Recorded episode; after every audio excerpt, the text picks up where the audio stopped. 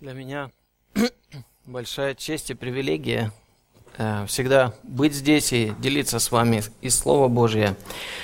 И сегодня я с радостью хотел бы посмотреть вместе с вами, что Библия говорит о грехе, как вы сегодня слышали. Но прежде чем я сделаю это, я хотел бы немного предложить вам информации для вашего размышления. Надеюсь, она станет вам полезной. И э, кто из вас, может быть, э, даже проявит интерес и э, желание появится у вас э, пройти этот курс. Дело в том, что э, на следующий месяц и потом еще один месяц э, в библейской школе будет проходить очень интересный курс. Вы знаете, э, это тот курс, который не всегда даже читают в семинариях, и я очень благодарен Господу той возможности, которая предоставила здесь, что этот курс будет прочитан здесь, в библейской школе. Курс называется «Роли мужчины и женщины».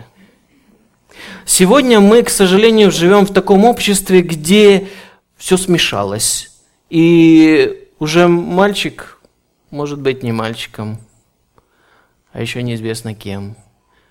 И на плечи девочки – возлагают неизвестно какие ответственности или обязанности. Сегодня родители уже теряются в свете плюрализма и различных подходов в воспитании детей, что же должен действительно их ребенок делать, как он действительно должен поступать, и мы как родители что должны закладывать, какие ценности, что прививать нашему сыну и о чем говорить нашей дочке. Что Библия говорит по этому поводу? Как раз на эти вопросы вы сможете получить ответы. Если у вас есть свои собственные дети, и вы не знаете, что Библия говорит о воспитании мальчика и девочки, какие роли должны выполнять мужчина и женщина в семье, в обществе, на работе, в церкви, вы могли бы услышать об этом. Вы могли бы для себя, как для девушки, женщины, и как для парня, мужчины узнать, какие Бог определил роли, какие функции в обществе, в церкви, где вы находитесь. И это, надеюсь, будет полезный курс. Если я вас заинтересовал, то вы могли бы связаться с Романом Марцером или подойти ко мне или к Андрею после служения для того, чтобы узнать больше. Но сейчас я хотел бы предложить, чтобы мы вместе с вами посмотрели как вы уже слышали, тема сегодняшней проповеди – грех. У людей возникают различные представления относительно того, что же такое грех. Люди по-разному смотрят на грех. Люди неоднозначно относятся к самому даже слову греху. И сегодня я хотел бы предложить, чтобы мы вместе с вами глянули следующие вещи. Что Бог думает о грехе? Да, это немаловажно, что думают люди, какое у вас сложилось представление о грехе, как вы себе понимаете этот термин. Но еще более важно, как Бог смотрит на это. Как Бог смотрит на это. Сейчас мы раскроем вместе с вами Слово Божьего для того, чтобы углубиться в него и посмотреть, что Библия говорит о грехе. Следующее, на что мы обратим с вами внимание, что грех делает с человеком. И кто-то скажет, Сергей, может быть, тема не стоит выеденного яйца, не так-то уж все страшно. Вот, может, пожалуй, тот рак, о котором рассказывала сестра, куда более страшнее, чем грех. Стоит ли говорить об этом? Я надеюсь, что вы увидите из Слова Божьего, что стоит. Какое воздействие грех может оказывать на человека. Нельзя было бы не сказать о том, как человек совершает грех, или как сатана подталкивает человека к греху. Мы будем говорить о трех этапах искушения или методике, которую использует сатана для того, чтобы толкнуть человека в грех. Но как скоро мы скажем о том, как сатана искушает и подталкивает человека в грех, нужно будет и сказать о том, как победить грех. И мы посмотрим с вами историю победы над искушением. Или поговорим о навыках противостояния греху. И последнее, пятое, на чем мы остановимся, это как мы должны относиться к согрешающему брату или сестре. Это не очень однозначный вопрос. Особенно, когда в церкви кого-то приходится брать на замечание или даже отлучать. Какая должна быть моя реакция? Каким э, должно быть мое поведение? Что должно руководствовать мною и как я должен вести себя к согрешающему брату или сестре? Сегодня мы посмотрим, что Библия говорит по этому поводу. Итак, друзья, давайте посмотрим вначале определение греха. На самом деле, когда я смотрел все слова, которые используются в Библии для определения греха, я насчитал в общей сложности 26 специальных слов в греческом и в еврейском, в Ветхом и в Новом Завете. И этот список не был исчерпываем. Я поразился. Для себя я сделал открытие. Оказывается, Бог так точно и детально, так скрупулезно описывает грех – и если бы мы попытались все эти слова, мы не будем на всех 26 и более останавливаться, но если мы посмотрим, то их можно было бы поделить на четыре больших категории. Первое – это само слово «грех». Оно наиболее часто встречается в Библии, когда речь заходит о грехе. И дословно значит промахнуться. Другими словами, не попасть в цель.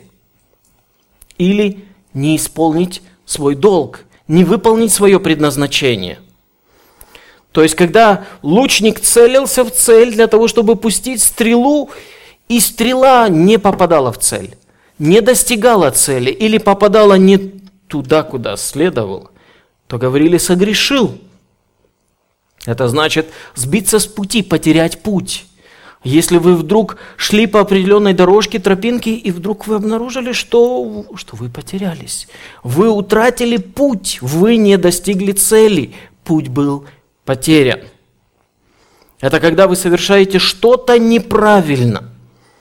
Когда вы совершаете, так говорили о ногах, когда вы совершаете ложный шаг, вы ступаете не туда, куда следовало бы ступить. Или еще более, когда вы спотыкаетесь.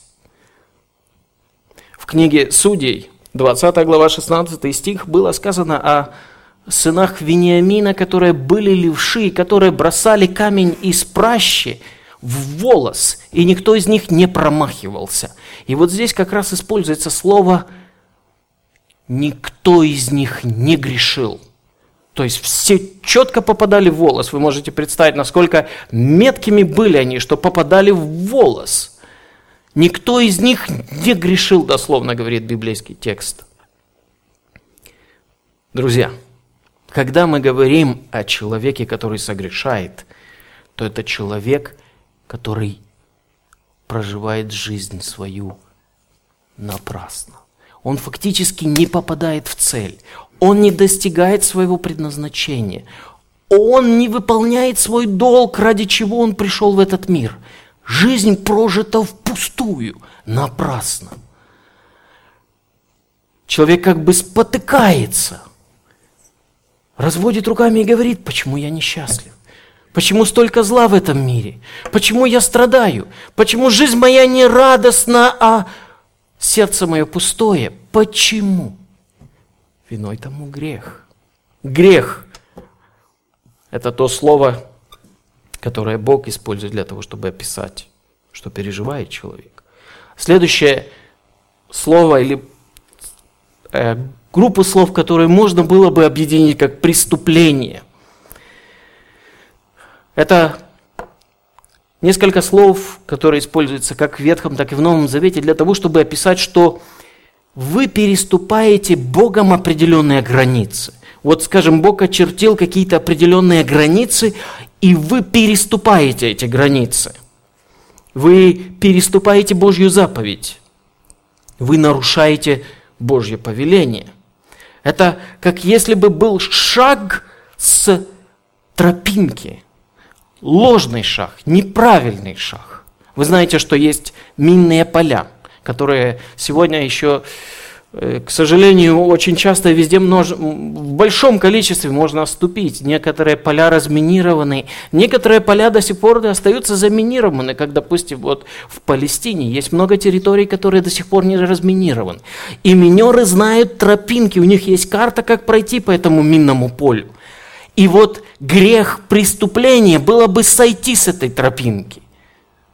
Один такой шаг в сторону мог значить вам жизни – стоить вам жизни. Он бы мог дорого вам обойтись.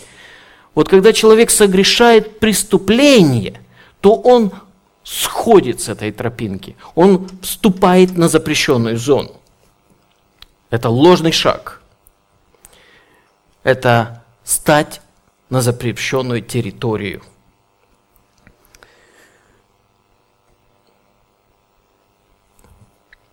Некоторые говорят, ну я же не хотел. Я же не специально. Э, ну, получилось так, знаете, с кем же не бывает. Библия тоже называет это грехом. Грех – это не только действие, которое совершает человек, но это и бездействие, когда человек должен был бы что-то делать, но не делает его. И это бездействие, неосознанное бездействие, тоже является грехом в Божьих глазах. Это, вы знаете, иллюстрация от обратного. Вы должны были идти по этой тропинке, а вы не шли. И вот ваше неследование является также грехом. Это когда вы просто игнорируете. Это тоже грех. Когда Бог говорит вам, а вы приступаете Его повеление, вы игнорируете Его заповедь, вы не обращаете внимания на Его слово. Бог сказал, а вы его просто игнорируете. Делаете вид, что вы не услышали, не поняли, не знаете и не делаете. Это также грех. Следующее слово – это бунт. Это другое слово, которое опять собирает вокруг себя целую группу слов, которые описывают, что делает человек. Это восстание и выступление против Бога. Это дерзкий, наглый вызов со стороны человека Богу. То есть человек, когда грешит, он бунтует против Божьих заповедей. Когда Бог определил и назначил правила и стандарты жизни, поведения человека, а человек выступает против этого, говорит, а я не согласен, я так не буду поступать, мне это не нравится, меня это не устраивает. Это наглый и дерзкий вызов со стороны человека Богу. Это восстание против Бога, вызов, брошенный господству Бога его власти и его управлению. Это осознанное, волевое преступление против Бога. Это бунт. И последнее слово, которое описывает грех, это беззаконие. Или чувство вины, связанное с беззаконием. Беззаконие. Наш русский язык буквально точно передает именно это значение, когда вы оказываетесь вне закона. Осия рассказывает о том, что Израиль как то распутная женщина ушла от своего мужа, предав его, оставив его, предалась греху. Он сравнивает Бога с верным и любящим мужем, а израильский народ с распутной, безнравственной женщиной, которая уходит от верного мужа. Это беззаконие. Когда Бог проявляет нам свою верность, свою любовь, свою посвященность и преданность нам, а мы ему изменяем. Как если бы муж изменял жене или жена мужу. Когда мы изменяем, отвергаем эту верную, посвященную любовь Бога. Грех – это долг, невыплаченный долг, долг, который человек никогда не сможет выплатить или восполнить, отдать Богу. Давайте посмотрим, как Христос определял грех. Если закон, 10 заповедей, осуждали действия человека, то, что человек сделал, то Христос говорил о сердечных мотивах, чувствах человека. Он говорил, что гнев, э, зависть, похоть, ожесточение сердца или ложь уже являлись грехом. Даже несмотря на то, что вы не сделали еще никакого действия, чтобы закон вас и осудил и назвал бы виновными, Христос говорит, что вы в сердце имели уже это желание, вот как я перечислил, как то, допустим, гнев, осуждение, похоть, ожесточение сердца, ложь, это уже является грехом. Он говорил, что Грех является пренебрежением. Когда вы не делаете то, что должны были бы делать, а вы не выполняете своего предназначения, это грех. Вспомните историю про дерево, про смоковницу, к которой подошел Христос для того, чтобы найти на ней плоды. Было как раз время года, когда с нее не должны были бы собрать еще плоды, и дерево должно было бы в изобилии иметь плоды. Но он приходит и не находит на этом дереве ничего, и он проклинает это дерево так, что эта смоковница усохла. Так и жизнь человека, который не приносит Богу плоды и не делает то, что должен был бы делать. Это жизнь человека под проклятием, под осуждением греха. Это дар или талант, который человек зарывает – Это когда вы игнорируете и не выполняете, не отдаете должное, не, поступаете справедливо и притесняете а, бедного или неимущего. Это также грех. Это когда вы не проявляете любовь, ту, которую должны были бы проявить. И это уже грех. Он особенно осуждал грех против любви, когда вы не проявляете должного братолюбия, когда наоборот проявляете жестокость, греховность или нечуткость своим братьям и сестрам. Или наоборот, когда вы выставляете себя самоправедными в своих глазах, являясь духовными слепцами. Это лицемерие, внешнее благочестие. Он также осуждал грех против любви Божьей как недоверие Богу, как неготовность подчиниться Его имени и следование Его любви. Это также грех. Апостол Павел, когда говорил о том, что все люди согрешили, в своем послании к римлянам первые три главы он посвящает как раз тому, что показывает, что каждый человек согрешил. Все без исключения являются грешниками. Для него грех являлся силой, властью, законом, который контролировал человека.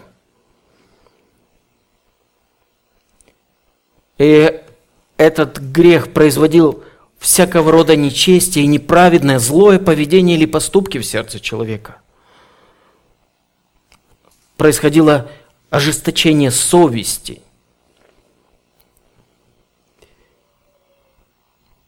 И испорченность сердца. Этот грех разъединял человека с Богом и делал человека подвластным смерти. Человек беспомощен. Беспомощен без Бога. Он без помощи, без надежды, без возможности помочь себе –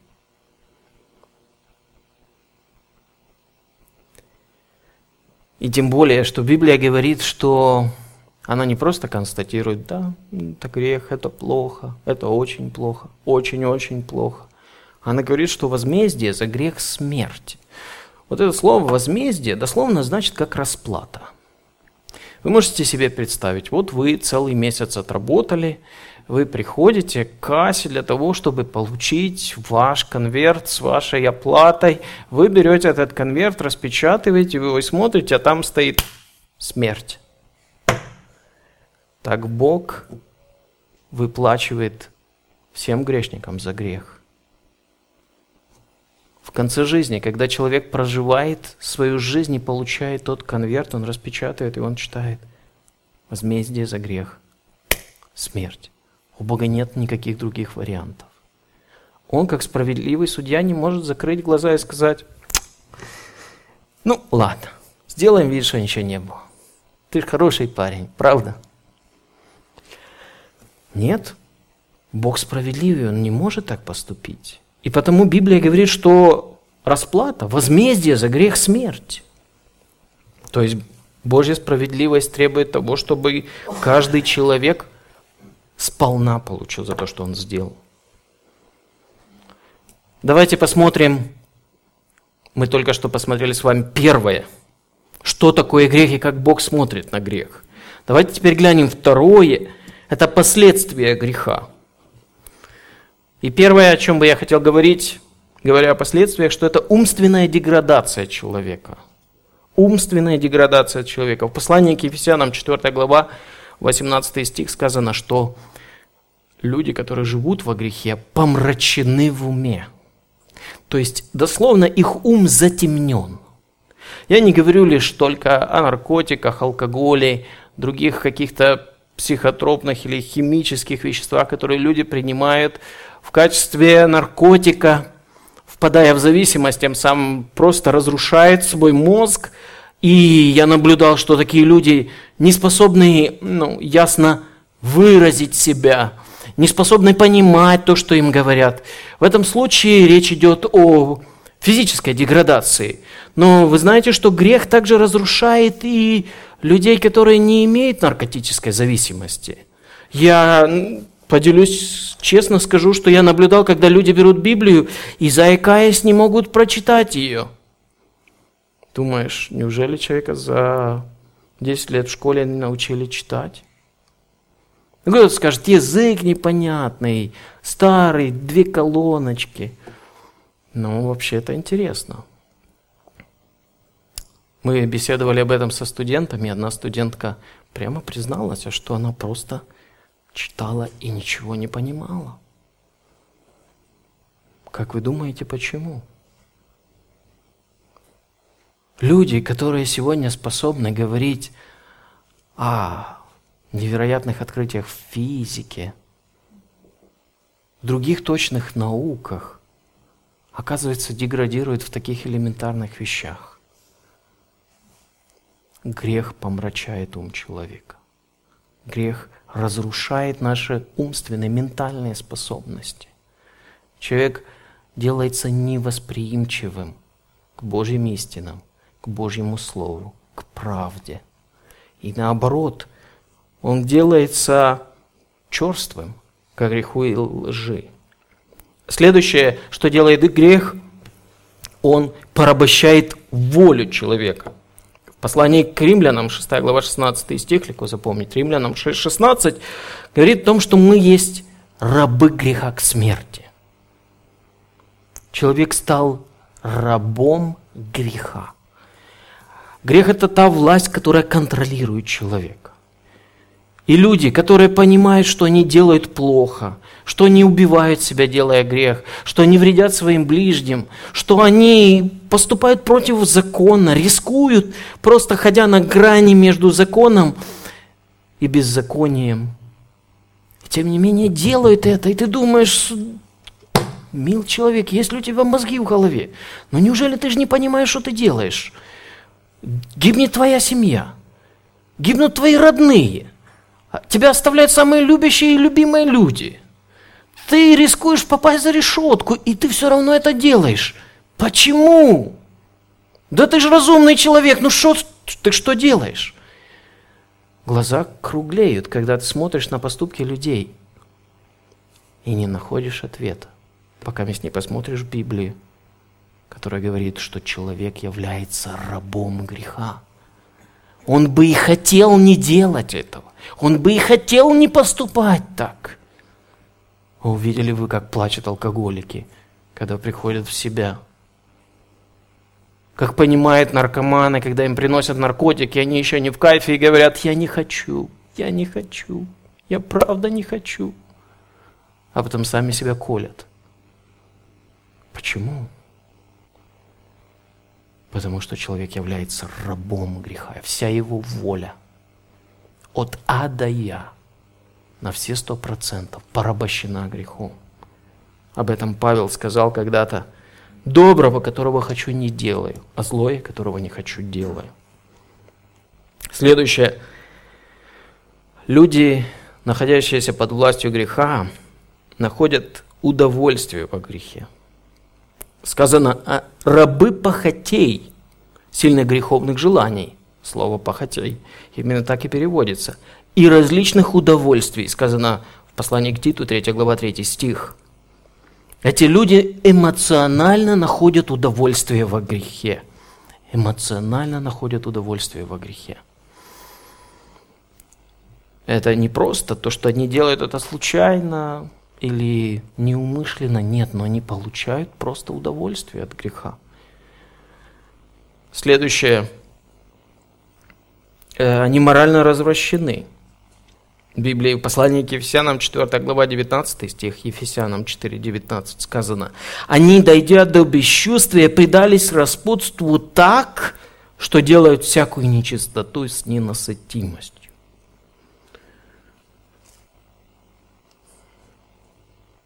Следующее качество. Они отчуждены от Бога. В послании к Колоссянам 1, 21 сказано, «Бывшие некогда отчуждены отчужденными и врагами. То есть эти люди находятся во вражде с Творцом, со своим Создателем, с тем, кто дает жизнь, во власти которого наше дыхание, по воле которого мы живем, движемся и существуем. Вот вы находитесь в вражде с Ним. Можете себе представить, как если бы ваш ребенок враждовал бы против вас? Малыш, который едва научился ходить, стал бы бунтовать, выступать против власти, против вашего авторитета. Это при том, что он не может сам еще ходить, не может есть, не может себя обеспечить или позаботиться о себе. Вот точно так человек, будучи полностью зависим от Творца и Даятеля жизни, выступает и бунтует против него, фактически перерезает себе кабель, за счет которого живет, лишает себя той энергии, ради которой благодаря которой он вообще может жить. Библия говорит о том, что люди предались всякого рода делам зла и насилия. Вот как я читаю послание к римлянам 3 глава с 10 по 18 стих. Как написано. Римлянам 3, 10, 18. «Нет праведного ни одного, нет разумеющего. Никто не ищет Бога. Все совратились в пути до одного негодный. Нет делающего добро, нет ни одного. Гортань их – открытый гроб. Языком своим обманывает, яд аспидов на губах их. Уста их полны злословия и горечь, ноги их быстры на пролитие крови, разрушение и пагубы на путях их. Они не знают пути мира, нет страха Божия пред глазами их. Пару дней назад я читал статью американца, который расстрелял в Афганистане 16 человек, 9 из которых были дети. Этот человек сейчас проходит судебное разбирательство в Соединенных Штатах. И вот выступали свидетели, те, которые выжили. Один мальчик рассказывает, афганский мальчик – о том, как он ну, проснулся посреди ночи от криков, что э, кричали, американец убивает наших, американец убивает наших. Два ребенка, он и его брат вскочили для того, чтобы спрятаться за шторы. И в этот момент как раз он зашел с винтовкой и фонариком. И, высветив их, расстрелял. Раздробив одному череп – а другого ранив грудную клетку. Он развернулся для того, чтобы идти в следующую комнату, где ждали дети, жертвы. Другой мальчик э, с э, огнестрельным ранением в грудь слышал, как дети кричали «Не стреляй в нас, мы дети!» Никто из них не выжил. И ты думаешь, что же это за человек? Что же это за страшное создание, которое было способно на такое?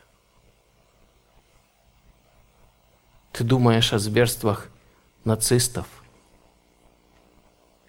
как они издевались и убивали людей и с удовольствием. И еще большим зверством предали советские солдаты, когда пришли сюда, в Германию. И ты думаешь, Господи, какой же страшный образ принимает человек, отдавшийся греху. Один богослов сказал, Господь создал человека лишь немногим ниже по статусу ангелов. Но каким же страшным монстром тебя сделал грех? Какого страшного монстра превращается человек, отдавшийся греху? И ты думаешь, как? Ну как человек попадает в это? Сатана использует три простых шага.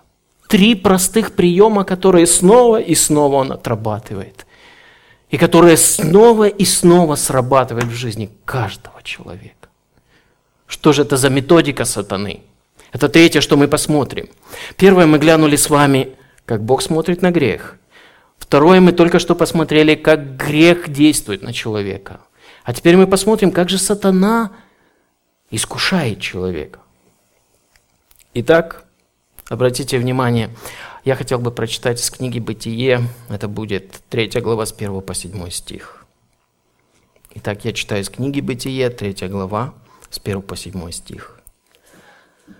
«Змей был хитрее всех зверей полевых, которых создал Господь Бог. И сказал змей жене, «Подлинно ли сказал Бог, не ешьте ни от какого дерева в раю. И сказала жена змею, плоды с дерева мы можем есть. Только плодов дерева, которые среди рая, сказал Бог, не ешьте их и не прикасайтесь к ним, чтобы вам не умереть. И сказал змей жене, нет, не умрете. Но знает Бог, что в день, который вы вкусите их, откроются глаза ваши, и вы будете как боги, знающие добро и зло.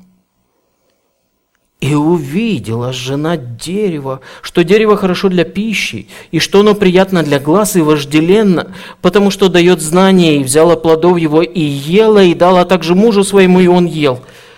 И открылись глаза у них обоих, и узнали они, что наги. И сшили смоковые листья и сделали себе поясание. Первое, что делает сатана, он сеет недоверие Богу. Дословно его вопрос звучал так. Так ли сказал Бог? Первое, что он подразумевает, действительно ли Бог сказал это? Или, как мы читаем, записано у нас в синодальном переводе, подлинно ли сказал Бог? Вопрос, который подрывает доверие Богу – а кто это сказал? Подожди. А, не, ну, а что ты, что ты так на это так просто купился? Никто это сказал. А что, ты не можешь сам так сказать? Или, а можно ли доверять Библии? А является Библия Словом Божьим? А можно ли доверять Богу? Можно ли все доверять Богу? Можно Могу ли я все отпустить и доверить Богу? В корне любого греха, в истоках, лежит недоверие Богу.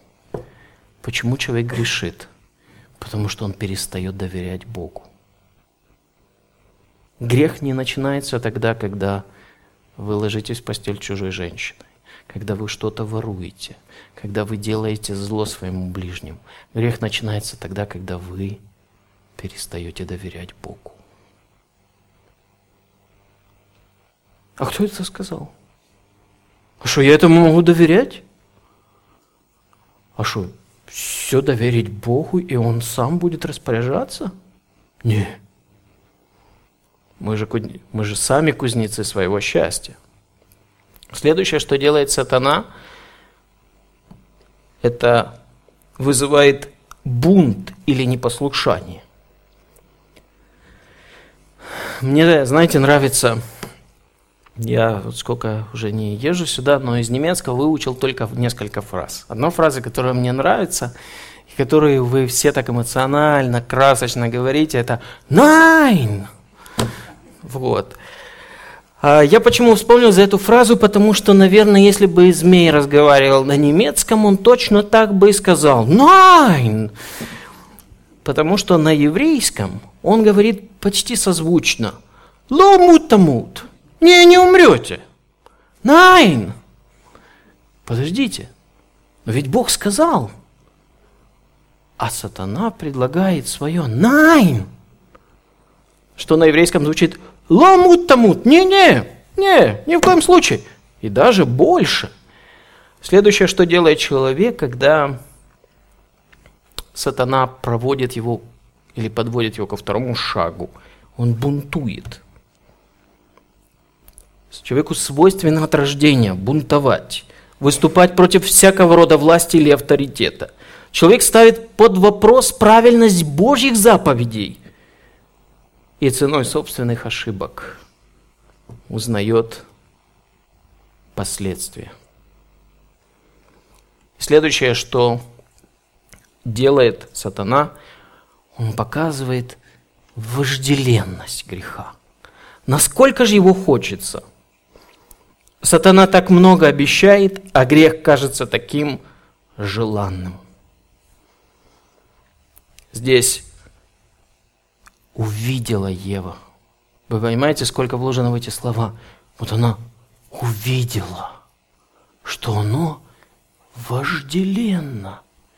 Сколько раз она проходила мимо этого дерева, сколько раз она ухаживала с Адамом с этим деревом, но здесь она его увидела, как будто никогда не видела. Дерево казалось настолько хорошим, Э, опять на еврейском это звучит очень так драматично, очень красочно. И дословно значит вот как китов. Ки очень хорошее. И видно его настолько желанным, то есть оно привлекало ее, выглядело крайне привлекательно, желанным или, как сказано у нас, вожделенным. У нее возникло желание. Причем желание – как говорит один из словарей, которые приносят вред желающему. Это же желание оборачивается печальными, плачевными последствиями тому, кто этого желает.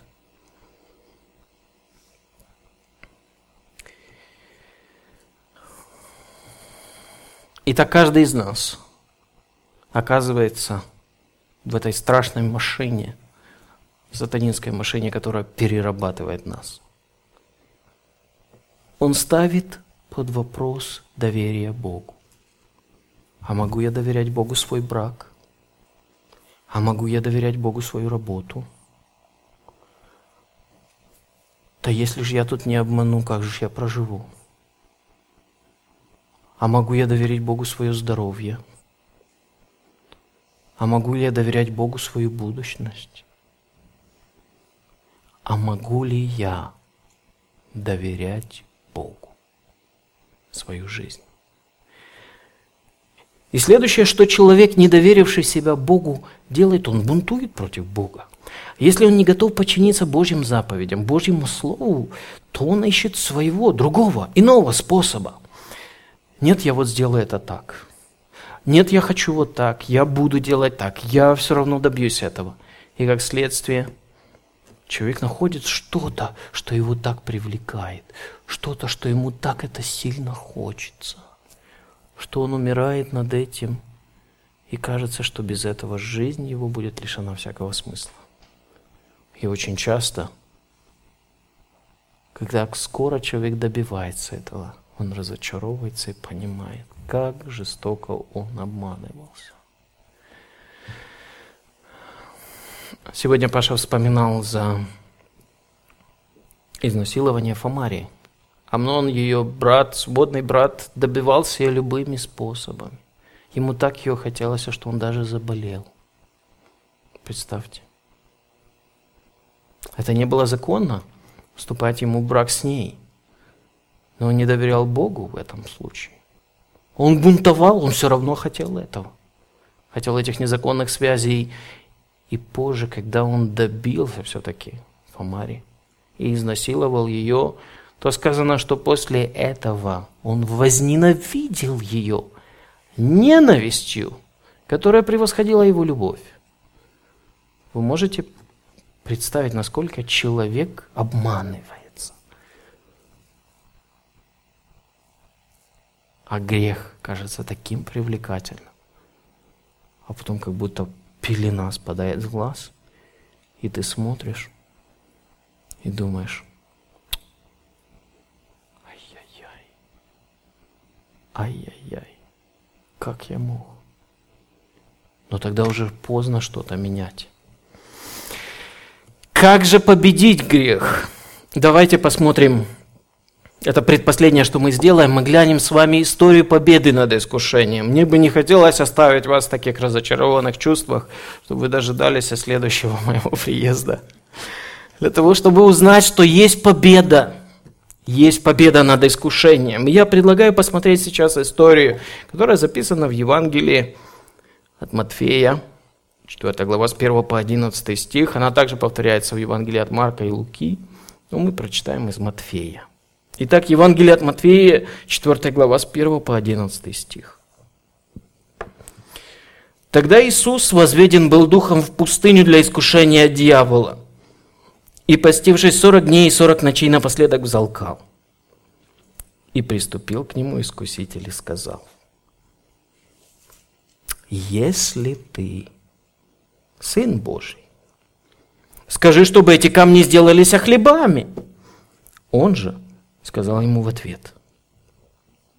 Написано. Не хлебом одним будет жить человек, но всяким словом, исходящим из уст Божьих. Потом берет его дьявол, святый город, и поставляет его на крыле храма и говорит ему, если ты Сын Божий, бросься вниз, Ибо написано, ангелом своим заповедает о тебе, и на руках понесут тебя, да не приткнешься о камень ногою твоей. Иисус сказал ему, написано также, не искушай Господа Бога твоего. Опять берет его дьявол на весьма высокую гору и показывает ему все царства мира и славу их, и говорит ему, все это дам тебе, если поклонишься мне. Тогда Иисус говорит ему, «Отойди от меня, сатана, ибо написано, Господу Богу твоему поклоняйся, Ему одному слушай». Тогда оставляет его дьявол. Если ангелы приступили, слушали ему. Итак, первый шаг в победе над искушением – это знание и доверие Слову Божьему – так же, как в случае с Евой, сатана сеет сомнение в сердце Христа. Заметьте, как он обращается к нему. Если ты Сын Божий.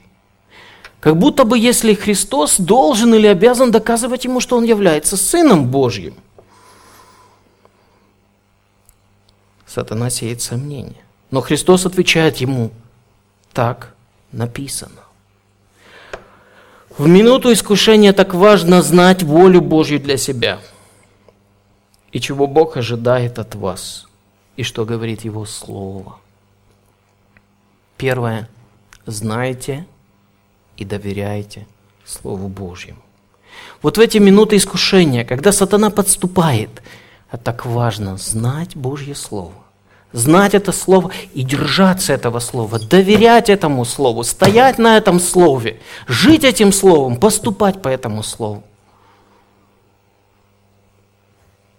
В случае с Евой. Помните, что она на вопрос, а правда ли, сказал Бог, что не ешьте ни от какого дерева в раю?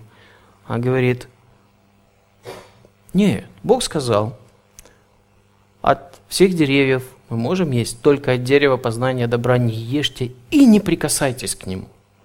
В этом случае она искажает. Бог не говорил о том, что нельзя даже прикасаться к нему. Они как-то должны были ухаживать за этим деревом и должны, наверное, были прикасаться к нему. Но что она делает? Она не знает Слова Божьего в этом случае. И это было ее роковой ошибкой. Нам важно знать Слово и поступать по этому Слову. Следующее – это смирение и послушание – если хотите, даже до смерти и смерти крестной. Так же, как в случае с Евой, сатана продолжает сеять сомнения и призывает Христа к бунту. То, что сатана предлагает Христу, так испытать Бога. Можно ли ему доверять? Он ставит его на крыло храма и говорит, крыло это было возвышенное место. Одно из самых высших мест Многие комментаторы спорят, где это было, какая часть храма, но все соглашаются, что это была самая высшая точка. И вот когда Христос оказывается то ли физически, то ли в видении на этой высоте, сатана предлагает и говорит ему, так написано, написано ж, написано. Говорит, бросься вниз. И ангелам своим заповедуй на руках понесут тебя, да не приткнешься камень ногою твоею. А ну давай проверим – в этом случае, а ну давай проверим, значило бы со стороны Христа недоверие. Недоверие Богу. В этом случае Христос поставил бы под сомнение Слово Божье, Его подлинность. Но еще среди евреев бытовало верование, что пришедший Мессия неожиданно зайдет и сядет в храме – было такое верование в дни Иисуса Христа на основании книги пророка Малахии, что они верили, что Христос, Мессия, Мишах, как они говорят, сойдет и неожиданно сядет в храме. То есть то, что фактически предлагал ему сатана, а он говорит, давай шоу устроим. И все, кто тебя увидит, сразу скажут, О, Мессия пришел. Но мы знаем, что Бог предусмотрел для Христа – и его прихода. Крест, на котором Иисус должен был бы умереть. Вот тот путь, который выбрал для него Бог. А сатана ему предлагал, давай устроим шоу. И через это шоу все сразу же признают тебя Мессией.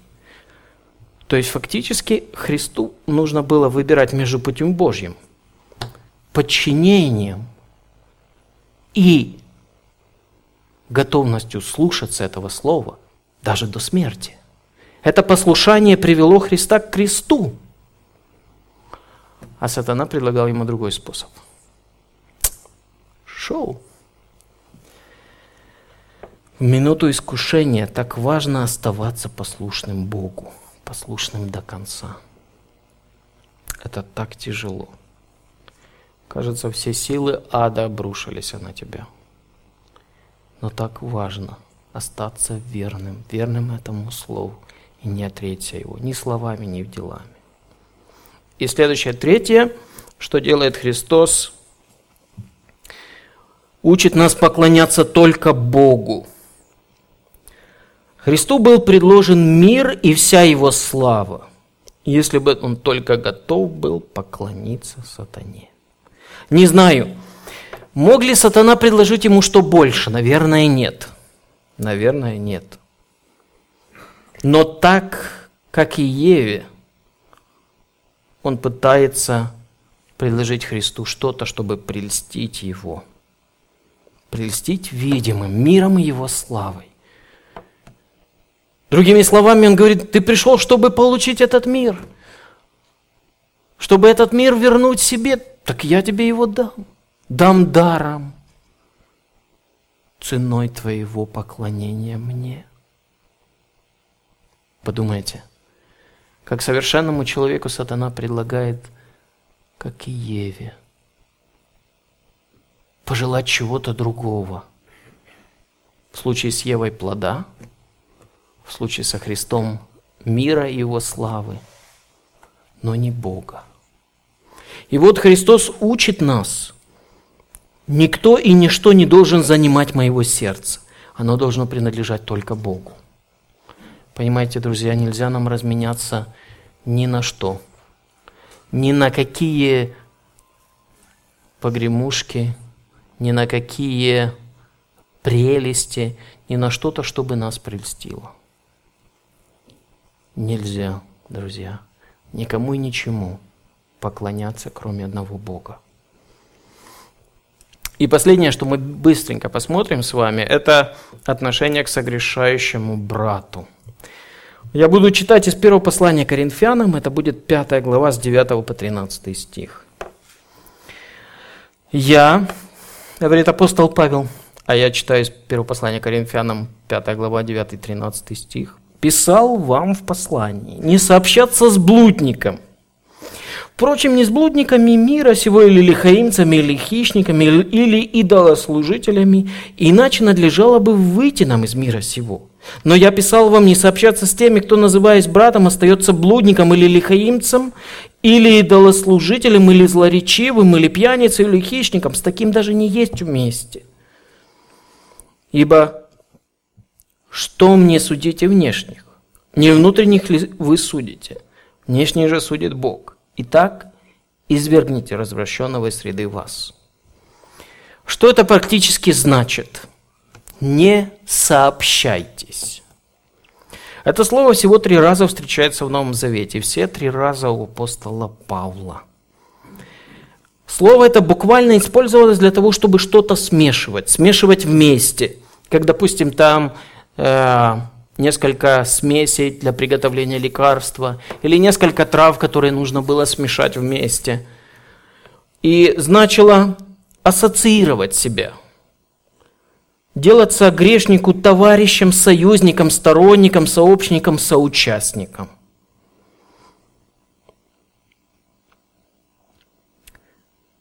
Э, Джон МакАртур пишет об этом слове, что это слово значит смешиваться вместе.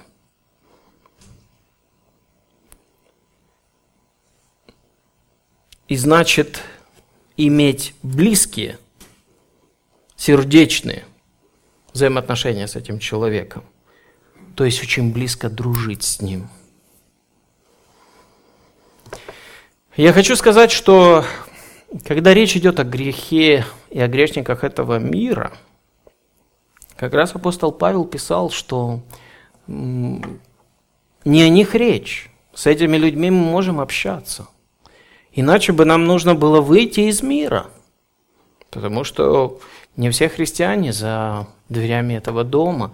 И с ними как раз мы должны общаться, я извиняюсь.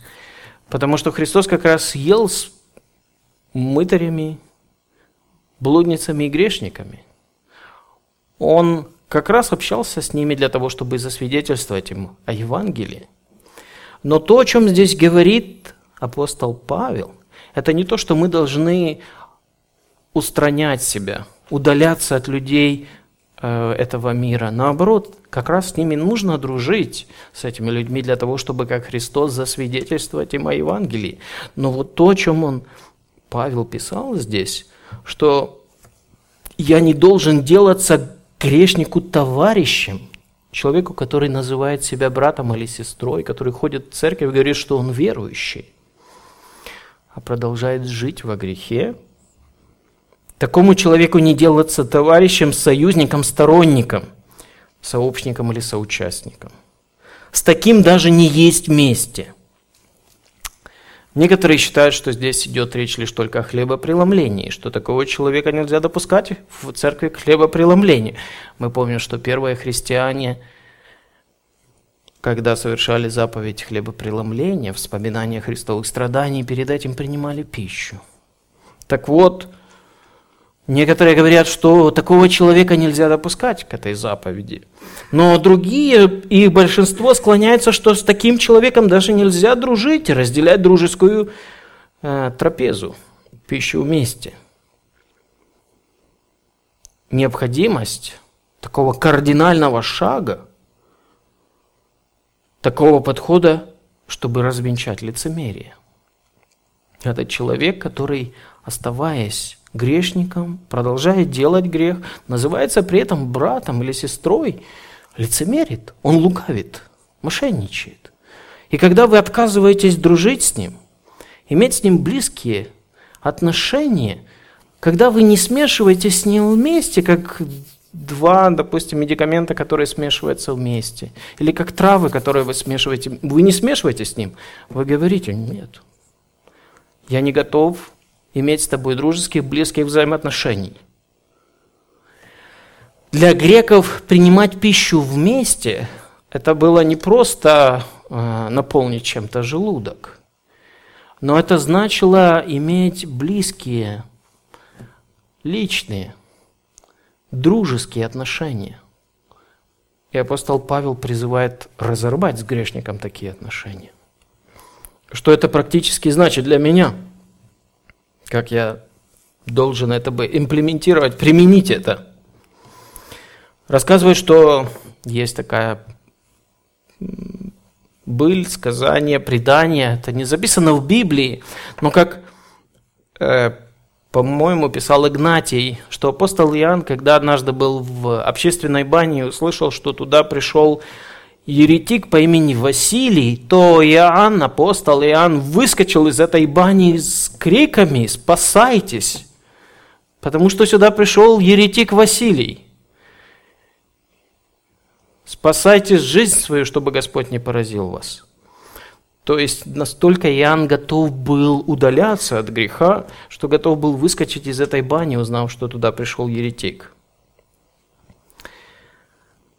Почему так стоит поступать? Почему мы должны разорвать наши дружеские отношения с братом или сестрой, которые называют себя верующими и продолжают грешить? С пользой для них. С пользой для них, друзья. Мы срываем с них маску лицемерия, и мы говорим, слушай, дорогой, хватит играться в христианство. Не обманывай ни себя, ни других. Задумайся над своей жизнью. Если мы действительно любим или уважаем этих людей, мы должны пойти на этот шаг. А второе – использовать для себя. В послании Иуды, 23 стихом написано «А других страхом спасайте». Я не знаю, почему в нашем синодальном переводе так написано. В других переводах мы читаем – проявляя милосердие к остальным, будьте осторожны,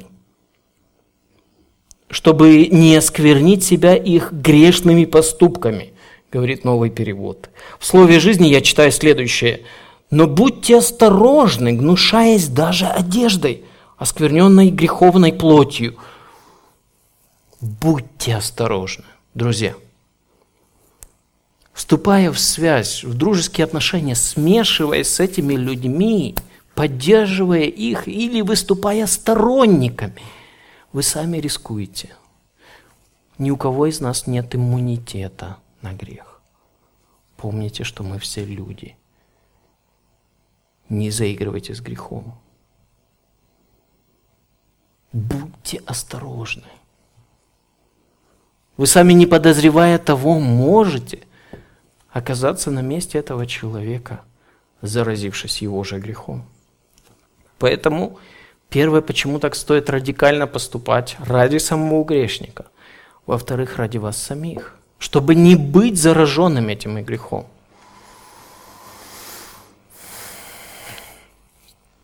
И последнее, третье.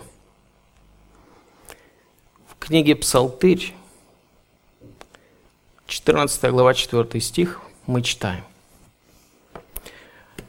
Кто может пребывать на горе Божьей?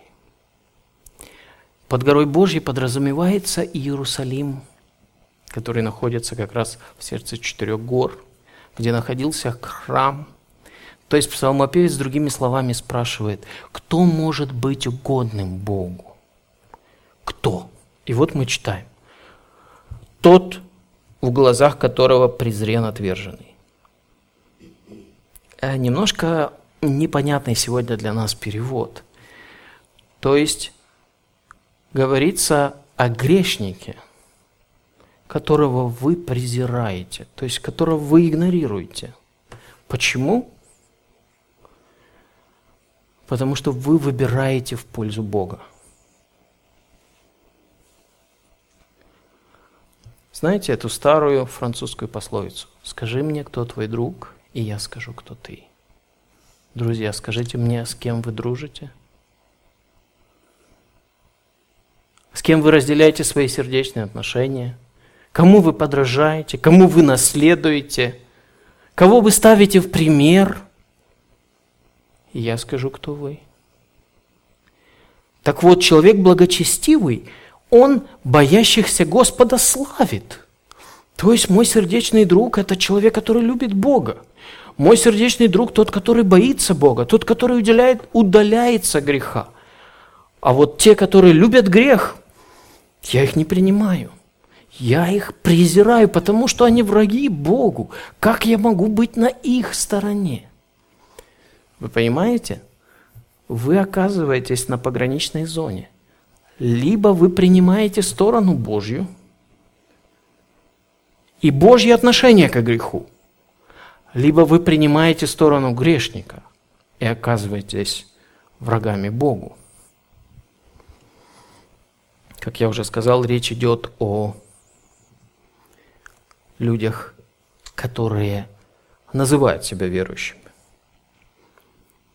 Здесь не идет речь о людях, окружающих нас в этом мире, которые живут во грехе.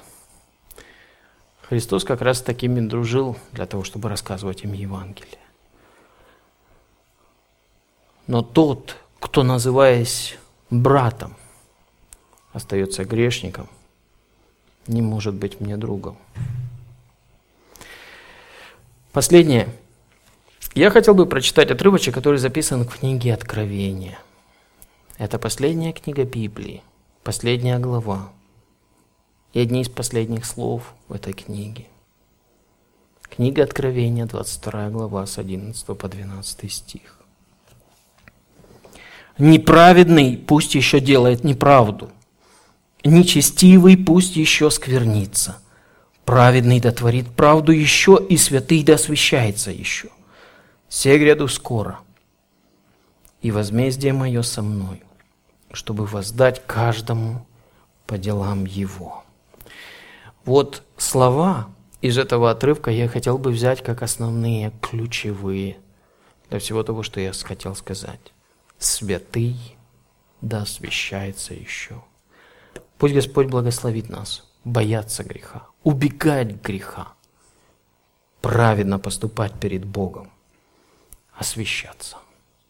Освещаться – не что иное, как уподобляться Ему. Давайте сейчас встанем и помолимся.